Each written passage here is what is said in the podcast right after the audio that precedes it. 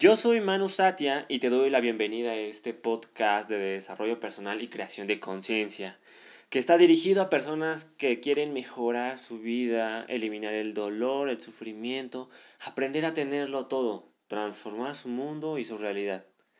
Todo esto si estás dispuesto a transformarte como ser humano. Creo en un mundo donde si puedes soñarlo, puedes materializarlo. Mi propósito es llevarte a descubrir que tú eres tu propio maestro. Así que te daré las herramientas para que vivas la vida que siempre has querido. Bienvenidos a este nuevo episodio de la historia del universo, donde habíamos cerrado con una frase de es mi voluntad que se haga tu voluntad y que entre más entremos en sincronía con Dios, con el Padre Universal, como lo llaman aquí en el libro de la Quinta Revelación, o también conocido como Urantia,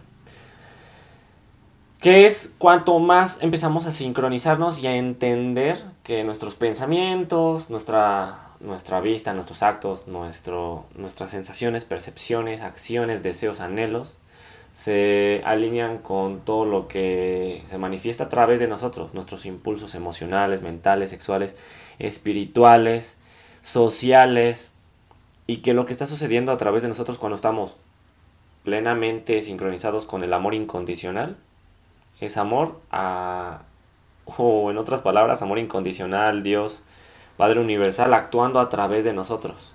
Porque siendo sinceros, no podríamos lograr cosas grandes y maravillosas a menos de que estuviéramos en una plena congruencia con nuestro ser. Evidentemente a lo largo de la humanidad han habido personas que han hecho cosas abominables, aberrantes, pero se requería para es un mal necesario que se requería porque no teníamos el nivel de conciencia lo suficientemente elevado como para aprender por las buenas. Pero estos son tiempos diferentes, son tiempos de evolución, de cambio, de transformación. Y eso nos permite entender que la única razón por la que existe un enemigo en la humanidad es porque si no lo hubiera, entonces nosotros no nos veríamos motivados a unirnos y amarnos y a aceptarnos.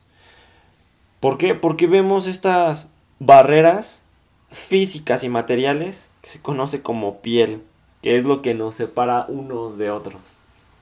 Este cuerpo físico, estos cuerpos mundanos, carnales, que mayormente van a llegar a perecer, al menos los que están hoy en día encarnados, y los que no, los que tengan la posibilidad de ascender, pues qué maravilloso. Pero seguramente ya se habrán dado cuenta, muchos de ustedes, que tus hijos, tus hermanos, tu pareja, tus padres, eres tú simplemente en otro cuerpo y que hay algo que los une más que las diferencias ideológicas, de programaciones, de traumas, de experiencias, los más grandes dolores, los más grandes sufrimientos, los más grandes placeres, las mejores situaciones y en realidad somos el mismo ser. Platicaba con una amiga hace poco, bueno en realidad fue el día de hoy más temprano, acerca de si pudiéramos entender aquellos que ya están conscientes del tema de las encarnaciones, que nuestra alma no solamente puede estar encarnada en este mismo mundo, podemos, el tiempo no es lineal, lo que nos permite encarnarnos al mismo tiempo en el pasado, en el presente, en el futuro o incluso en este mismo mundo, en este mismo planeta, en alguna otra parte del mundo, hay una parte de tu alma que está encarnada. Así es, estás doblemente encarnado en diferentes espacios. Pero es más mágico cuando descubres que así ha sido siempre. Y que por eso encontramos una gran afinidad y una gran conexión. Esto no tiene que ver nada con almas pues afines. Es algo más profundo. Como tan profundo como nuestra verdadera esencia, el verdadero origen de lo que llega a ocurrir en nuestra vida.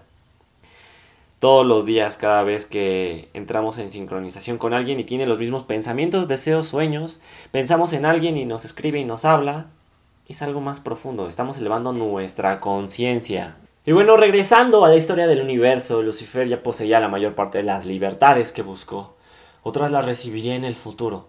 Perdió todos los dones preciosos que había ganado a lo largo del tiempo, esas libertades. Esto por dar paso a la impaciencia y someterse al deseo de poseer lo que uno anhela, que es el libertinaje, el sentirse Dios de sí mismo. Y eso crea una desconexión con lo que verdaderamente hay arriba de nosotros, que es un nivel superior, nuestra esencia más pura y divina. Al hacer una lucha para permitir que las personas tuvieran su propia insurrección, que pudieran saltarse el tiempo del universo experiencial, es decir, manifestar las cosas, manifestar estados, niveles de conciencia, materia, de formas en las que cualquiera podría soñar quizás en un sueño, pues eso fue lo que lo llevó a la locura.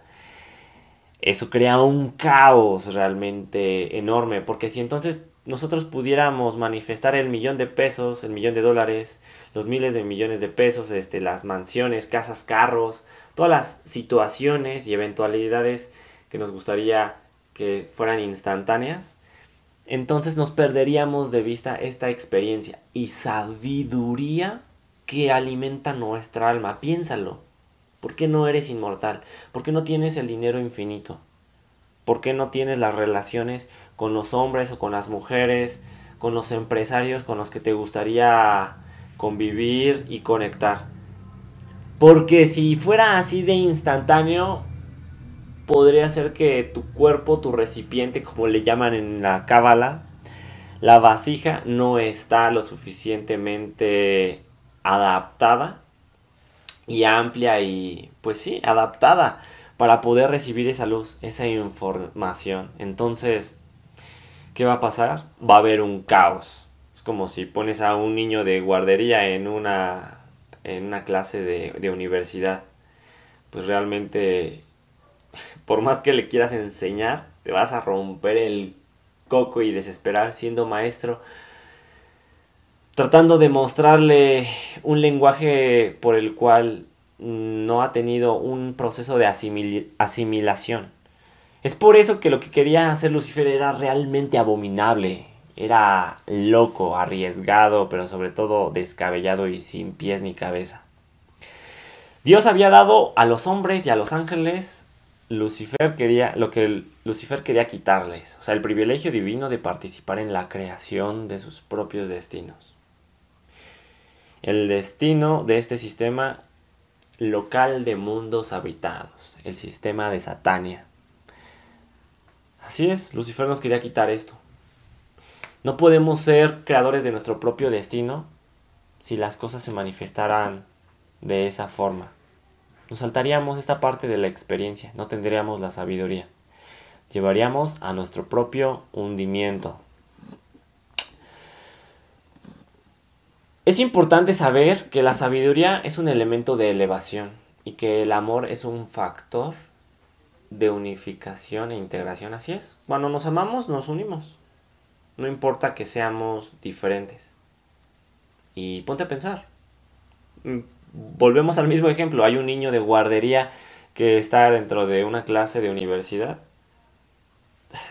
Es tanto el amor que hay en cada uno de los seres humanos y es tan grande que no importa que sean de diferentes razas, especies, incluso que no tengan el mismo idioma, lenguaje, cultura, contexto de desarrollo, el amor es lo que los va a unir, los va a llevar a darse amor, a abrazarse, a compartir un, vínculo. Es así es un factor de unificación. No requiere haber ni siquiera el mismo proceso de asimilación de educación, de cosas mundanas que pudieran um, que pudiéramos obtener en la educación para que puedan convivir y expresarse amor el, el bebé y quizás algunos estudiantes universitarios. Eso es maravilloso. Y la sabiduría es un momento de. es un elemento de elevación. Porque la sabiduría te va a permitir entender, elevarte a ti mismo a través de una experiencia y llevarte a un punto más elevado de divinidad. Y cuando y es mágico porque cuando ocurre en nosotros mismos, también ocurre en las personas que nos rodean, las personas a las que amamos y las eleva para evitarles el dolor y el sufrimiento. Es como si pasaras por encima de tuvieras que pasar encima de un pantano lleno de cocodrilos. Con la sabiduría y la elevación vas a sobrevolar por encima de ellos. Y entre más sabiduría y más elevación haya, más difícil va a ser que esos cocodrilos de ignorancia, de justificación, de creencias limitantes, de programaciones restrictivas, de condicionamientos hipnóticos sociales que componen a la antigua Matrix, porque pues eso es lo que nos ha impedido mostrar nuestra verdadera esencia de amor. Y ahora les quiero citar una, un fragmento, un párrafo de lo que viene precisamente en la Biblia, de lo que habla acerca del amor. El amor, Juan, es la realidad suprema del universo cuando proviene de seres totalmente sabios. Pero puede ser un rasgo peligroso, escuchen esto, o sea, el amor puede ser un rasgo peligroso y aún casi egoísta tal como se manifiesta en la experiencia de los padres mortales. Cuando te cases y tengas tus hijos, asegúrate de que tu amor sea tan controlado por la sabiduría y guiado por la inteligencia a su vez. ¿Cuánta verdad hay en esto? Porque lo que dice este Evangelio es real. El amor por seres verdaderamente sabios es, comparte una realidad suprema. ¿Y qué se refiere con suprema? No se refiere a que sea superior a ti a mí, sino más bien se refiere a que abarca toda la extensión de la realidad, es decir, a tu realidad, a mi realidad. Tú puedes ir en, tú puedes haber vivido en, en una familia en la cual tus padres, en vez de manifestarte un amor sabio, te manifestaban su amor, el amor que sabían. Y la pasaste mal, te gritaban, te pegaban o te castigaban. Y era su amor de, de tus, de tus padres, un, amor egoísta, muy peligroso, que te podía incluso llegar a condicionar su amor. Si no haces esto, no te voy a querer. Si no logras esto, no voy a poderte querer de la misma forma en el tema de las parejas. Eh, son situaciones completamente fuera de la sabiduría. Y cuando lo vemos en otras personas, te das cuenta que en otras familias aplica lo mismo, quizás situaciones diferentes. A niños que los mandan con sus tíos porque ya no los quieren o porque se sienten desesperados, o simplemente padres que se sienten incapaces de darles amor o de criarlos y los mandan con sus abuelos. Y llegó el momento de platicarles del fin de la rebelión de Lucifer, la cual comenzó con la encarnación de Cristo Micael en la tierra.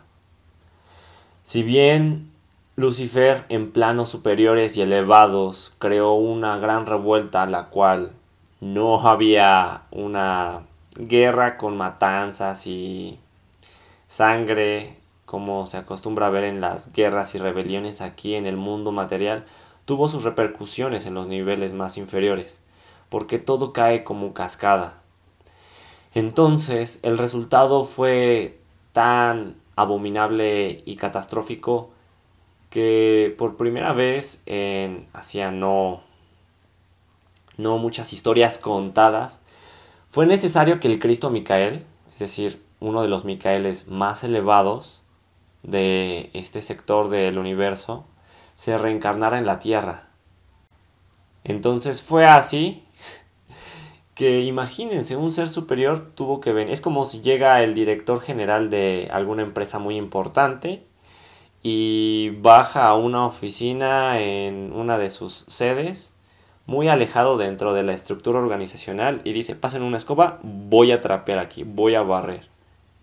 Es algo impensable que una persona que gana miles de millones de dólares, eh, quizás no meses tras meses, sino semanas tras semanas o días tras días, llegue y haga el trabajo sucio entonces, si algo así llega a suceder, quiere decir que algo definitivamente está muy mal.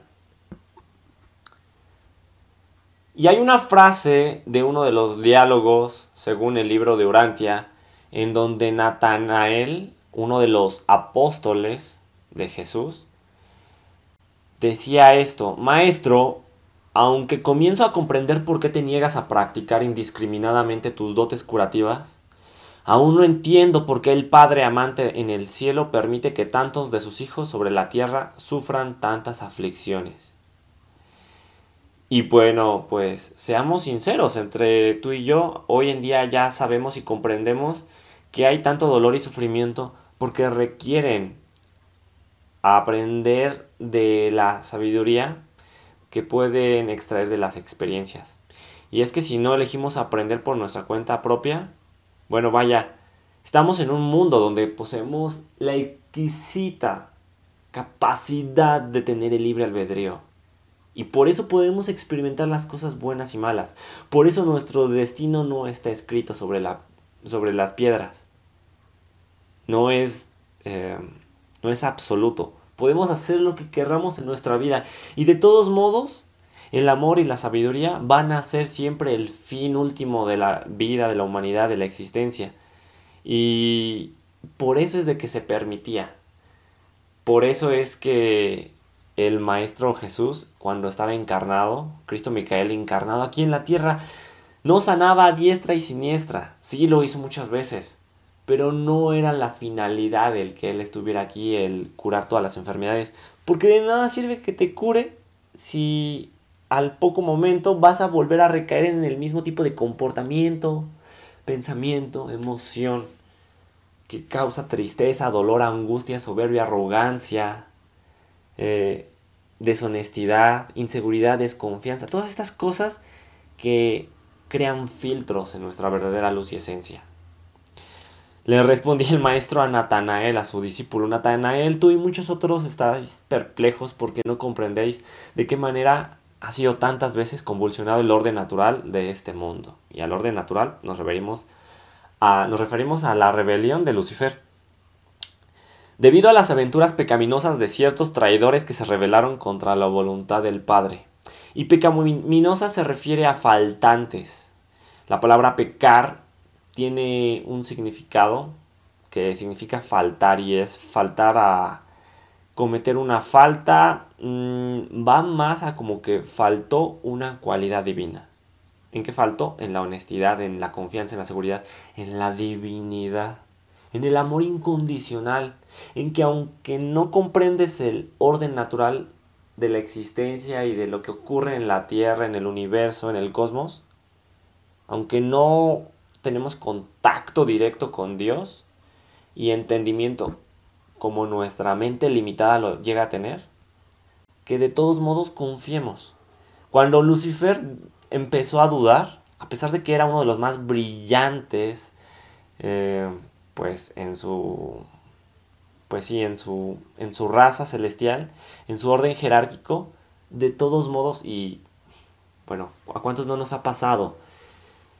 que debido a nuestro gran intelecto, nosotros, nuestros hijos, nuestros amigos, nuestros padres, encontramos que hay alguien que es tan inteligente que peca de soberbio y de arrogante y que cree que sabe más que Dios y que cree que controla toda su vida y que cree que controla las situaciones. Y es hasta que no encontramos la profundidad del abismo en los errores, en las caídas, en los fracasos, cuando nos doblegamos y pedimos perdón eh, comenzamos a vibrar en gratitud por todo lo que se nos ha permitido en este momento y entonces empezamos a permitir que Dios obre a través de nosotros. Eso fue lo que sucedió. Continuando con lo que decía el maestro a Natanael, la presencia del mal por sí sola prueba al hombre suficientemente en su ascensión. El pecado no es esencial para la supervivencia. Imagínense, Decía también necesitarán muchos siglos para devolver esta parte del universo a los caminos anteriores, o sea, a los correctos. Y así aliviar a los hijos del hombre de la carga adicional del pecado y la rebelión. Fue por eso que, pues, regresó, más bien, volvió una parte de luz, una parte de Dios, en su parte más carnal y mundana, para decirnoslo de frente, entiendan, comprendan. El futuro de la humanidad constará, sin embargo, de algo más que amor. La búsqueda del perfeccionamiento será para el hombre terrestre su objetivo más preciado. Y eso es lo que buscamos. En la vida siempre buscamos perfeccionamiento, mejorarnos más día a día, buscar más la forma en la cual podamos de manera adecuada transmitir nuestro amor, ser mejores miembros de la sociedad, mejores hijos, mejores padres, mejores amigos, mejores parejas, mejores políticos, mejores gobernantes, mejores ejemplos, donde en vez de pedir que los demás cambien, nosotros mismos perfeccionarnos. Buscar el perfeccionamiento interno, eso es lo que nos va a llevar al futuro de la humanidad. El mandato supremo, dice, el Padre Universal ha decretado, sean perfectos, así como yo soy perfecto. Y esta invitación, mandato tanto asombrosa, imagínense que alguien te diga así, que baje Dios y te diga, sé perfecto, así como yo soy perfecto. Pues primero pensarías, soy un ser humano, solo soy un ser más, más mundano con, con igual o incluso más errores y, y defectos que los que pudiera tener cualquier otra persona en el mundo. O al menos esa sería una primera percepción sin la debida instrucción, sabiduría y amor incondicional hacia nosotros mismos. Fue lo que se transmitió en los mundos, en todos los mundos, a los hijos finitos de los mundos del espacio, a los, a los hijos individuales en todos los mundos donde hay vida y conciencia. Esta promulgación de este mandato estremeció la creación entera en el esfuerzo de que seres celestiales cooperaran, de que seres superiores y elevados pudieran venir a nosotros. Y por eso es de que constantemente nos ayudan a conducir pues su satisfacción, la satisfacción del Padre Universal, a que se realice este extraordinario mandato. Vienen y nos están ayudando, apoyando constantemente, lo que les había platicado en algún momento y que también lo tocamos en la historia de la humanidad, como los sirianos, los liranos, los pleyadianos, eh, incluso reptilianos, seres que llevan muchísimo más tiempo en esta humanidad, buscan elevar nuestros cuerpos, nuestro cuerpo, nuestra materia, en combinación con nuestro corazón, nuestro espíritu, que podemos alcanzar esa perfección. Este magnífico mandato es de esforzarse por alcanzar literal la perfección divinidad. Es el deber principal y debería de ser la más alta ambición de toda la creación, de todas las criaturas. Y es una posibilidad de alcanzar la perfección divina. Es un destino final y certero de todo progreso espiritual eterno del hombre. No quiere decir que sea fácil, que sea tardado, que sea imposible. Quiere decir que debe ser la posibilidad de alcanzar esa perfección y el más alto propósito y objetivo de nosotros como seres individuales, los mortales de Urantia. Y difícilmente pueden esperar ser perfectos. Esto es así, tal cual lo dice el libro de Urantia. Los mortales de Urantia, o sea, los humanos de la Tierra, difícilmente pueden esperar ser perfectos en el sentido infinito. Pero es enteramente posible para los seres humanos que comienzan, como lo hacen en este planeta, alcanzar la meta excelsa y divina que el Dios infinito ha puesto para el hombre mortal. Cuando alcancen este destino, estarán en todo lo que corresponde a la autorrealización y alcance de la mente. Así es, solamente es, eh, parece imposible para nosotros, pero podemos alcanzar la máxima expresión de nuestro ser individual. Que, que, que si tu personalidad es eh, es perfeccionable en cuanto a que puedo ser más amoroso, pues lo voy a hacer. No soy lo suficientemente empático, lo voy a, lo voy a hacer, voy a mejorar mi empatía, mi conexión. Voy a mejorar mi aceptación, mi confianza, la seguridad, mi comunicación, mi servicialidad, servir, dar y compartir a los demás, que es nuestra máxima, máxima divina que nos permite congeniar en la sociedad. Ese es el verdadero significado del mandato divino. Ser, ser perfectos, así como yo soy perfecto, lo repito nuevamente. Buscar constantemente esta mejoría.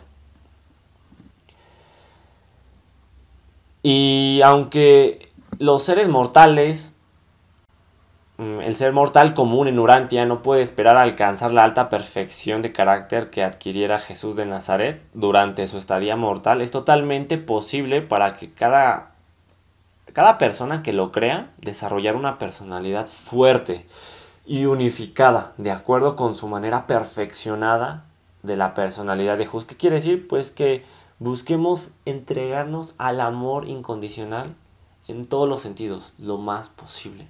Que hagamos el amor a la realidad, a la existencia, lo más posible. El amor más puro y sabio.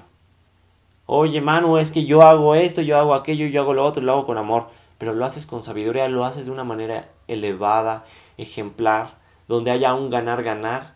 Y no me refiero a un ganar-ganar en el pasado, en el presente y en el futuro. Un ganar-ganar de una manera atemporal. En el pasado, en el presente, en el futuro. Que si yo hago un acto de solemnidad, yo hago un acto de amor incondicional con, conmigo mismo, ese acto trascienda los espacios y los tiempos. Que cada vez que me respeto a mí mismo, va a sanar a mi yo del pasado, a mi yo del futuro, a mis hijos, a mis hermanos, que sea tan fuerte el impacto que de verdad eso, esa perfección alcance, es tan fuerte la perfección que alcance el sistema familiar, el sistema social en la humanidad. ¿Qué más grande amor es el que puede crear esta perfección que el Padre Universal anhela a que expresemos en nosotros? que nuestros actos no sean amor incondicional a medias, que sea un amor verdaderamente puro. Es que ya le di de comer, no sé, a este vago que pasa por mi negocio y eh, este indigente y le doy de comer. Ok, ¿y lo hiciste con amor? ¿O fuiste y le entregaste la comida casi aventándoselo en la cara? Así como de, y no vuelvas más o lárgate de aquí. ¿Qué clase de amor es ese? Eso no es amor total y puro. Que tu amor sea tan puro y tan de corazón que ni siquiera ocupes las palabras. Que el alma y tu expresión, al momento de que creas un acto de amor ahí, lo haces como si fuera hacia toda la humanidad. Porque es lo que la humanidad requiere. La, la originalidad de Jesús era espontánea, no estaba vinculada por ninguna tradición, ningún... En el libro de Orantia le llaman la tradición o convenciones estrechadas, esa esclavitud. Pero si lo traducimos a lo que vivimos en el día a día, Jesús lo que hacía era vivir desconectado de la Matrix, del condicionamiento hipnótico social, de las programaciones, de las creencias, del sistema familiar, social, económico, político. Él hablaba en confianza indudable, enseñaba con autoridad absoluta, como si Dios hablar a través de, él con total certeza, sin duda ni titubeo.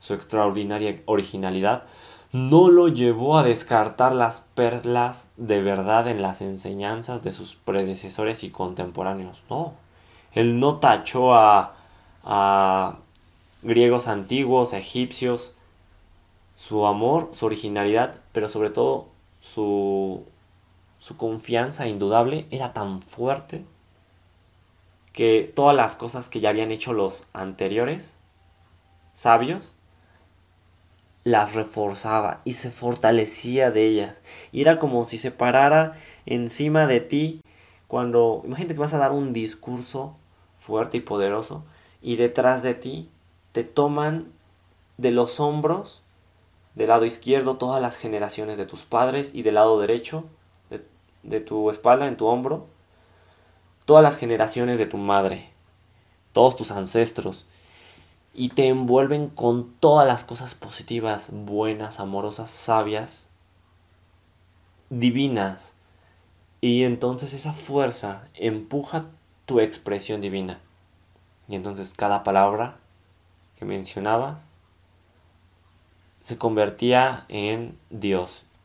De hecho Jesús se dijo con verdad, confiaba en Dios confiaba tanto de la forma más sublime en el Padre en los cielos, quien quiera que lo desee, que venga. Esa fue su invitación. Eso es lo que él decía. Él decía, mm, jamás se cansó de decir esto, decía, más bienaventurado es dar que recibir. Da, da, comparte, sirve, da. Él decía, de gracia recibisteis, dad de gracia. Da, da. Y sin embargo, a pesar de su generosidad sin límites, nunca fue despilfarrador ni extravagante. Se ocupaba más en dar que en recibir. Y no quiere decir que por eso vivamos sin, sin acumulaciones físicas. Son importantes, son necesarias y tampoco lo son al mismo tiempo.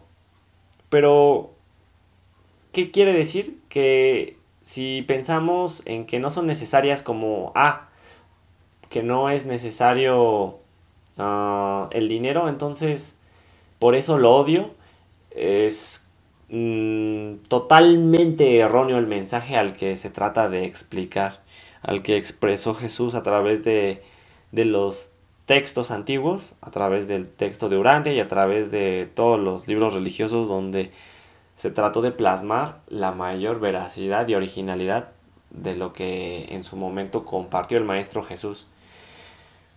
En realidad nosotros no debemos ser enemigos de, de lo que nos provee el mundo, del dinero, de la alegría, de las experiencias. Es como el dinero está ahí, sí, estoy en armonía, estamos en pleno amor, pero Uso todos los recursos de la vida, el amor, la alegría, los conocimientos, la sabiduría para expresar mi amor. Nunca uso el dinero, mis conocimientos para jactarme de que soy más, de que soy superior, de que mis recursos, de que mi poder. No, no, no. Es como muy contrario realmente a lo que tratamos de, de comunicar y creo que ustedes lo entienden bastante bien. El maestro era un modelo de reverencia, la oración, aún en su juventud, comenzaba. Decía, Padre nuestro que estás en los cielos, y todo lo que ustedes ya saben. Santificado sea tu nombre. Él respetaba la adoración defectuosa de sus semejantes. No atacaba las tradiciones religiosas, no asaltaba los errores de las creencias humanas. Simplemente él expresaba lo que era amor. Y qué maravilloso ejemplo porque entonces se enfocaba en lo positivo, aún existiendo lo negativo. Es como hoy en día, podemos jactarnos de que hay eh, que si las vacunas sirven, que si no, que si los alimentos con azúcar refinada, eh, sales refinadas, harinas refinadas, que lo que tiene conservadores, que si funcionan, que si no funcionan. En vez de prestar nuestra, nuestra atención a eso, mejor imprimir amor y expresarlo completamente enfocando nuestra energía a aquello en lo que creemos y lo que, lo que creemos y lo que de verdad es divino y amor incondicional al final de todo es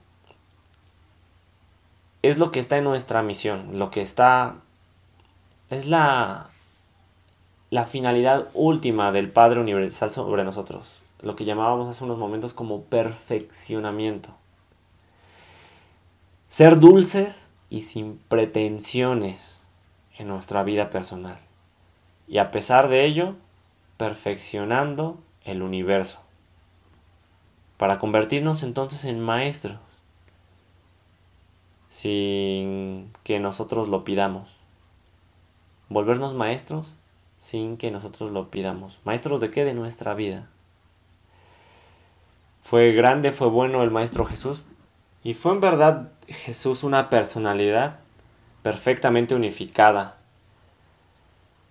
Y se dijo al final, cuando los once tomaron asiento, Jesús se levantó y dirigió la palabra y decía, mientras yo esté con ustedes en la carne, tan solo puedo ser una sola persona.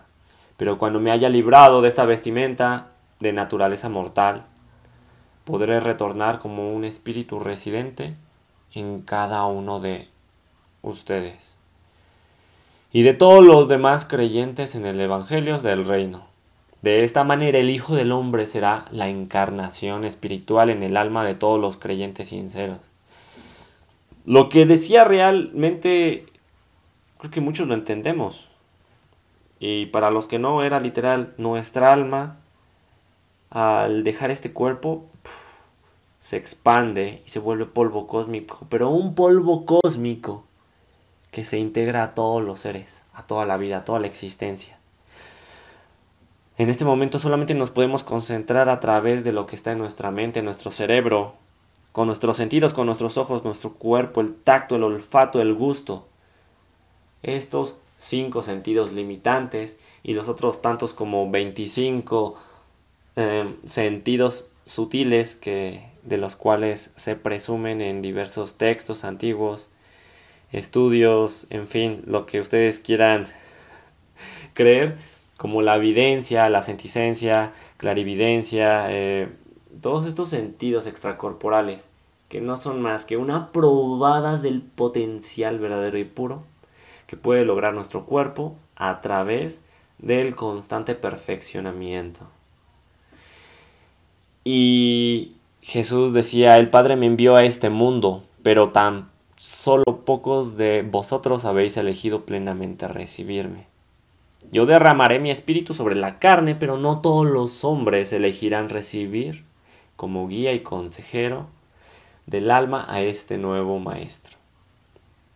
Y en verdad, cuando lo eliges aceptar y recibir de corazón, te transforma, te guía y te eleva en sabiduría y en conciencia. No estás solo, no estás sola.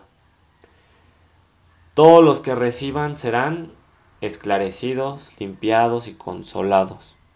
Y este espíritu de la verdad se convertirá en ellos, en nosotros, en ustedes, en ti, en mí, en un manantial de agua viva que emana a la vida eterna. Y bueno, esto fue todo. Espero que les haya gustado, que les haya enriquecido Quizás no fue la batalla de películas de ciencia ficción como se hubieran imaginado. Pero de verdad que eso fue lo que llegó a crear en, en el universo, no aquí en la Tierra únicamente la rebelión, sino fue un paso para recordarnos y también que nos permitió acercarnos también al grandísimo Cristo Micael, a Jesús de Nazaret encarnado en este cuerpo que nos acompañó y que pisó en este mismo planeta en el donde estamos tú y yo eventualmente y que eventualmente dejaremos. Y nos hizo recordar que el camino hacia el perfeccionamiento y no el camino instantáneo como el que algunos sueñan en, en ilusiones y en sueños mágicos y místicos, que el camino a través del perfeccionamiento, la sabiduría y el amor nos van a elevar como seres humanos, como seres individuales, y nos van a acercar hacia el destino último y unificador del Padre Supremo, que es alcanzar su, plena divinidad. Y hay que aprovechar que estamos en este mundo, con este maravillosísimo regalo, con el cual estoy agradecido, que es el de libre albedrío. Porque podemos hacer y deshacer, y podemos experimentar, y hay veces que pues vamos a experimentar dolor y sufrimiento, pero es muy rico, y es muy delicioso y sabroso saber que el corazón se llena de un regocijo, de un amor excelso y brillante y lo podemos compartir con las personas que amamos. No hay placer más grande que seguramente para Dios pues es su ver su creación expresándose en en el máximo nivel, pero al menos en nosotros como seres individuales y finitos, el estar sirviendo y dando y compartiendo, ¿con qué? Con amor. Eso nos trae una gran dicha y se sabe hoy en día que las personas que viven más son las que tienen más amigos, las que tienen más gente que les rodea, su familia. Y desde luego hay otras cosas que nos pueden ayudar, como la alimentación, el ejercicio, la alegría, el tener más propósitos, el tener una lista larga e inmensa de todas las cosas que queremos lograr en la vida, eso también nos ayuda. Entre más cosas busquemos y digo, la vida nos va a decir, ok, pues si tienes tantas cosas por vivir, te voy a seguir dando más años de vida. Pero por el contrario, pues también va a ocurrir lo opuesto. Entonces, pues hay que aprovechar, aprovechar este maravilloso libre albedrío y esta, pues este, esta transición hacia la vida eterna. Te amo, te mando un fuertísimo abrazo. Nos veremos y volveremos a platicar quizás en algún momento más adelante acerca del libro de Urantia, de cosas que son un poco abstractas y poco clarificadas y simples, pero me dedicaré a la tarea en algún momento de compartirte esto sintetizado y con gran cariño y amor. Te amo y espero verte pronto. Sígueme en redes sociales, en Facebook y YouTube como Conciencia Alterada, en Instagram como Manu Satia. Y comparte este podcast si crees que hizo conciencia en ti. Algo en ti cambió, o si al menos te sacó una sonrisa.